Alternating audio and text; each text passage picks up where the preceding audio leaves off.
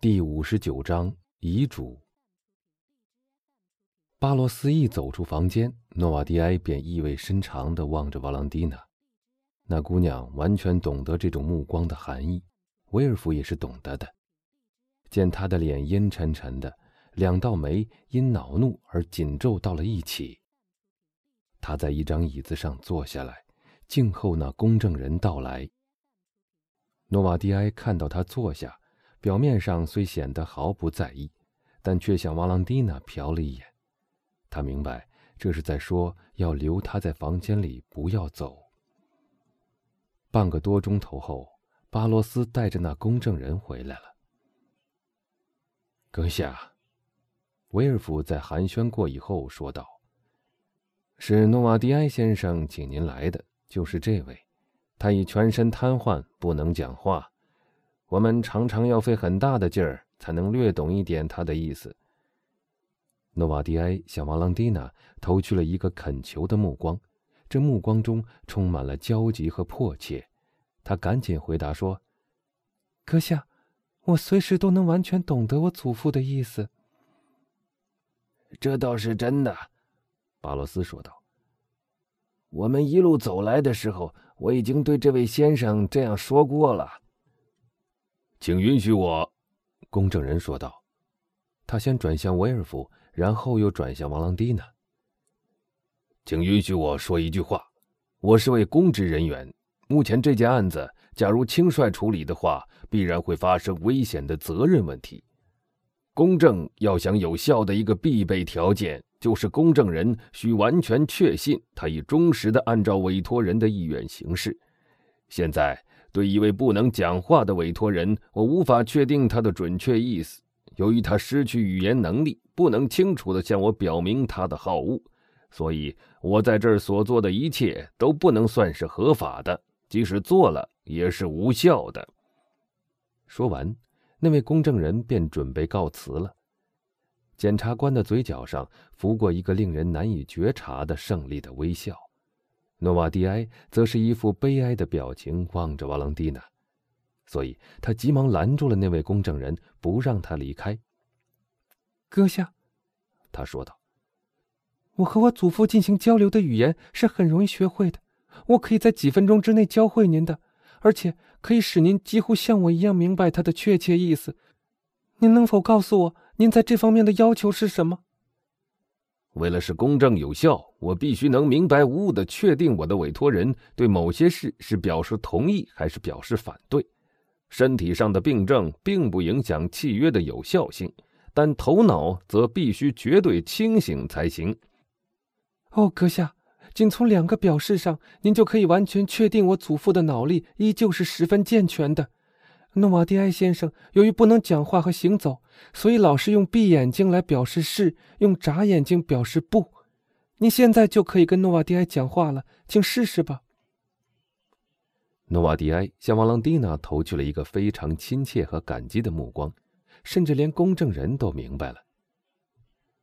您已经听到并且懂得您孙女儿刚才所说的话了吧，阁下？公证人问道。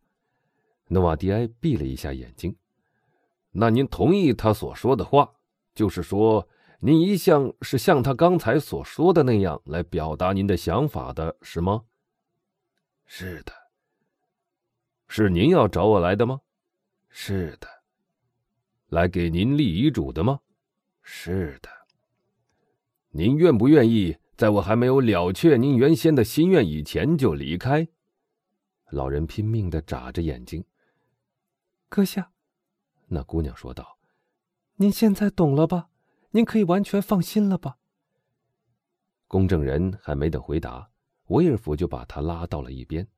“阁下，”他说道，“您想想看，像诺瓦迪埃先生身体状况变成这个样子的人，他的脑力能丝毫不受影响吗？”“我倒不是担心那一点，先生。”公证人说道。而是要先弄清他的思想，才能引出他的回答。困难在这里。您也看出这是没法办到的事了。瓦朗蒂娜和老人都听到了这一段谈话。诺瓦迪埃用目光急切地看着瓦朗蒂娜，以致他觉得必须挺身而出。阁下，他说道：“这件事乍看起来似乎是很困难，但您尽管放心好了。我可以弄清我祖父的思想，并可以解释给您听，以消除您的一切疑虑。我和诺瓦迪埃先生相处已六年了，让他对您说吧。在那段时间里，有没有哪次我不清楚他脑子里是怎么想的？”没有，老人表示。那么好吧，我们且来试试看吧。看我们能做些什么，公证人说道。您接受这位小姐为您做解释吗，诺瓦迪埃先生？那摊子老人做了一个肯定的表示。好吧，先生，您要我来做什么？您想立什么字据吗？瓦朗蒂娜又打开了字典，当背到 T 这个字母时，诺瓦迪埃以目光示意他停止。诺瓦迪埃先生所要的东西显然是以 T 字母打头的，公证人说道。“等一等。”瓦朗蒂娜说道。他转向他的祖父，继续背道：“哒，的。”老人听到他背到第二组字母时，就止住了他。于是瓦朗蒂娜拿过字典，在公证人的目光下翻动着，他用手指慢慢的一行一行的在书页上移过去。当指到。第斯代莫这个字时，诺瓦迪埃先生以目光吩咐他停住。遗嘱，公证人大声说道：“这已经很明白了，诺瓦迪埃先生要立他的遗嘱。”“是的，是的，是的。”那不中用的老人表示。“真的，阁下，您得承认，这实在是太奇特了。”那惊诧不已的公证人转身对维尔夫先生说道：“是的。”检察官说道：“我想那份遗嘱一定会更奇特的，因为依我看，这份遗嘱要是没有瓦朗蒂娜的参与，简直就无法起草。而他与遗嘱的内容又有着急切的利害关系，所以由他来解释他祖父那种模糊不清的意思，该不能算作是个合适的人选吧。”不，不，不！那摊子老人的目光回答：“什么？”威尔夫说道。“瓦朗蒂娜不能在你的遗嘱里得到利益吗？”“不。”阁下，公证人说道。这件事已引起了他极大的兴趣，他已决定要极大的扩展这个奇特的场面。我在一小时前还以为极不可能的事，现在已是很容易实现的。这份遗嘱只要在七个证人面前宣读过以后，经遗言人的确认，再由公证人当着证人的面密封起来，就可以完全奏效了。至于时间，它当然要比立两份普通的遗嘱更费时一些。立遗嘱必须经过某些程序，但那些程序总是千篇一律的。至于细节，我们可以根据遗言人的事业状况来拟定。在这方面，您以前曾亲自经手过，无疑的还可以为我们提供帮助。除了这些以外，为了免得将来为手续问题再起争论，我们应当使它尽可能的准确无误。所以，我当请一位同僚来帮助我。立遗嘱本来一向都不必有人协助的，但这次不妨破一次例。公证人继续向老人说道：“您满意了吗，阁下？”“是的。”那老人的目光在说，他很高兴别人能懂得他的意思。他想要干什么呀？威尔夫在心里想着。按他的地位，他原是不能过问的，但他却极想知道他父亲的心思。他走了出去，吩咐再找一个公证人来，却不知巴罗斯早已找去了。因为他听到了公证人的那番话，并早已猜中了他主人的心思，检察官于是叫他的妻子前来。不到一刻钟，所召的人都聚集到那摊子老人的房间里来了。第二个公证人也来到了。两位公证人只讲了几句话，就互相明白了对方。他们拿出一份正式遗嘱的副本，读给诺瓦迪埃听，以便他对这类文件的一般条款有个大概的概念。然后。为了测验一个遗言人的能力，那第一位公证人就对他说道：“当一个人立遗嘱的时候，一般来说，总是有利或有损于某一个人的。是的，诺瓦迪埃表示。您对于您财产的数目有没有一个确切的数字？有的。我向您提几个数目，然后逐渐增加。当我讲到您的财产的那个数目时，您就止住我，好不好？好的。在这一段对话期间，房间里的气氛很庄严，精神与物质之间的斗争再也没有比现在这样更明显的了。这种情景。即使不能称之为崇高，至少也够得上称为稀奇。他们在老人周围围成了一个圆圈，第二位公证人坐在一张桌子前面，准备笔录；他的同僚则站在遗言人的前面，准备问他刚才说过的那个问题：“您的财产超过了三十万法郎，是不是？”他说。诺瓦迪埃表示：“的确是的。”是四十万法郎吗？公证人问。诺瓦迪埃的目光没动。五十万，仍旧没动。六十万，七十万，八十万，九十万。当他提到最后那个数目的时候，诺瓦迪埃止住了他。那么，您有九十万法郎喽？公证人问。是的，是地产。不是，证券，是的，证券在您手里吗？诺瓦迪埃先生向巴罗斯望了一眼，表示他需要某种东西，而那个东西他知道可以到哪儿去找。那老仆人走出了房间，立刻带着一只小箱子回来了。您允许我们打开这只箱子吗？公证人问。诺瓦迪埃表示可以。他们打开了箱子。找到了写有九十万法郎的银行存单。第一位公证人一边逐张查看，一边递给他的同僚，总数与诺瓦迪埃所说的完全相符。他说的一点不错，第一位公证人说道：“他的脑子看来根本没问题，这是显而易见的了。”于是他转过身去对那老人说道：“那么，您有九十万法郎的原始资金？”根据您的投资方式，他应该能产生四万里弗左右的收入，是吗？是的。您愿意把这笔财产给谁？哦，维尔夫夫人说道：“这事再清楚不过了。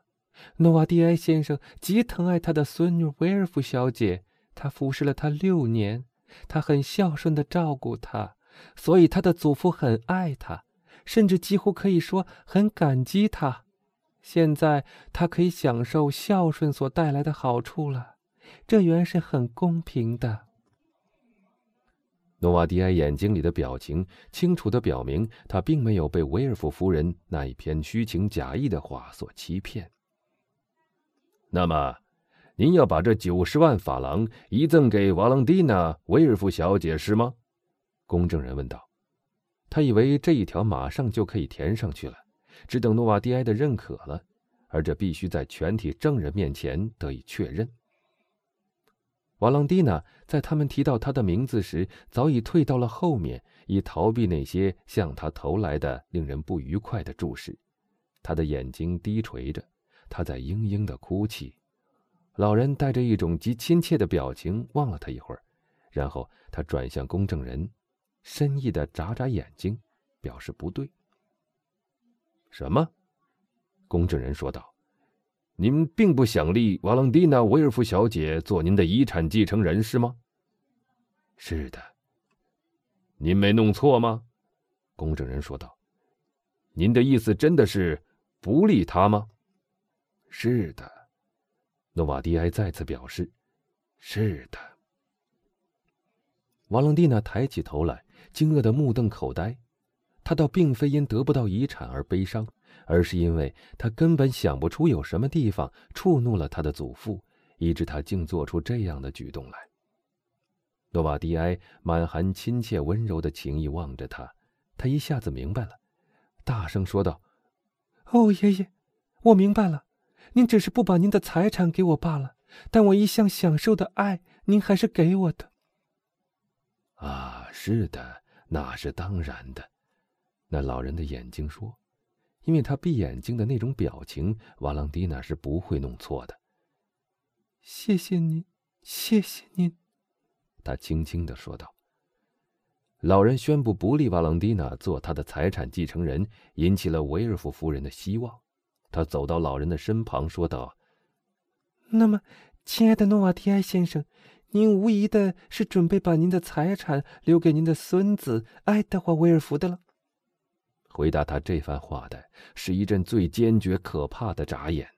他所表示的那种情感几乎已近于憎恨。不是，公证人说道。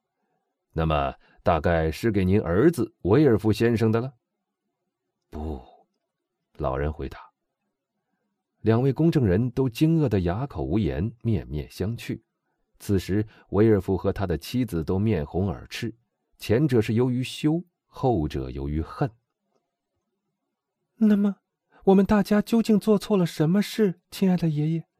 瓦朗蒂娜说：“您好像对我们谁都不爱了。”老人的目光急速的从维尔夫转到他的妻子，然后带着一种无限钟爱的表情停留在瓦朗蒂娜身上。哦，他说道：“假如您爱我的话，爷爷，就在现在这个时候，请用您的行动来证明吧。您对我很了解，您知道我从未想过您的财产，而且他们说我继承我母亲的财产以后就已经很富有了，甚至太富有了。”请您解释一下吧。诺瓦迪埃把那聪慧的目光盯住了瓦朗蒂娜的手。我的手，他说道。是的，他的手。每个人都大声叫道：“哦，诸位，你们看，这一切都是在白费心思。我父亲的脑筋实在是有问题了。”威尔夫说道。啊！瓦朗蒂娜突然大声说道。我懂了，你的意思是指我的婚事是吗，亲爱的爷爷？是的，是的，是的。那老人表示，并高兴地向瓦朗蒂娜投去一个感谢的目光，感谢他猜出了他的意思。您为这桩婚事生我们大家的气，是不是？是的。真的，这太荒唐了，维尔夫说道。原谅我，阁下。公证人答道：“依我看，正巧相反。诺瓦迪埃先生的意思很清楚，我可以很容易的把他脑子里的那些想法串起来。”您不愿意我嫁给弗兰兹伊皮奈先生是吗？瓦朗蒂娜说：“我不愿意。”他祖父的目光说：“所以您才不把遗产留给您的孙女儿。”公证人又说：“就是因为。”他结了一门违背您心愿的亲事，是不是？是的。所以，要不是为了这门亲事，他本来是可以做您的继承人的，是吧？是的。房间里顿时鸦雀无声，两位公证人凑在一起商量着。瓦朗蒂娜紧扭着双手，带着感激的微笑望着他的祖父，维尔夫则烦恼的咬着嘴唇。维尔夫夫人则抑制不住内心的欢喜，不自觉地现出得意的神态。可是，威尔夫首先打破沉寂，说道：“我认为那桩婚事的好与坏，我是最好的判断者。我是唯一有权可以决定我女儿婚事的人。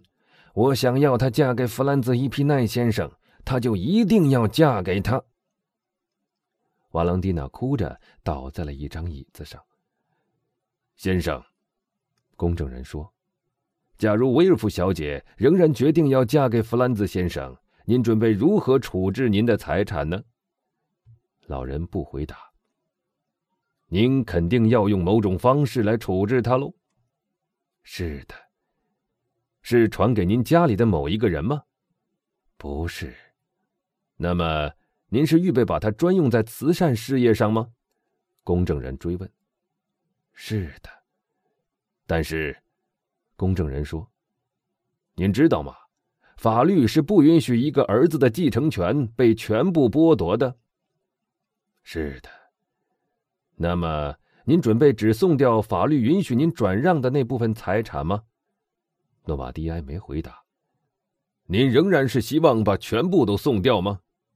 是的。但在您去世以后，那份遗嘱会引起争论的。不，家父是了解我的，维尔夫说道。他很清楚我会神圣的去实现他的希望。我是死了心的了。这九十万法郎应当脱离这个家，随便让哪家医院去发财好了。我绝不愿向一个老人的怪想法让步。我当根据我的良心行事。说完了这番话，维尔夫就和他的妻子走出了房间，让他的父亲称心如意的去处理他自己的事情。那份遗嘱当天就立好了，公证人把证人找来。经老人认可，当众把它封好，交给了家庭律师迪斯康先生保管。